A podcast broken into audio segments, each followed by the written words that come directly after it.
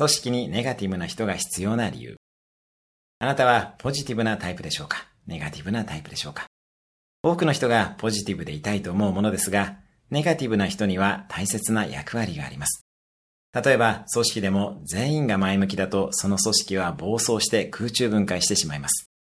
新しい意見には反対する人や後ろ向きな人がいるからこそ、その意見が精査され、精度が上がるものです。タコ揚げのタコも地面で糸を引っ張る人がいるから飛べるのです。あなたがネガティブなタイプでも、それを強みとして活かす方法を考えていきましょう。例えば、自信がない人はその分努力をすることもできます。組織の中のネガティブな人も、その人には大切な役割があります。今日のおすすめアクションです。ネガティブな人の長所を探す。今日も素敵な一日を。毎日1分で人生は変わります。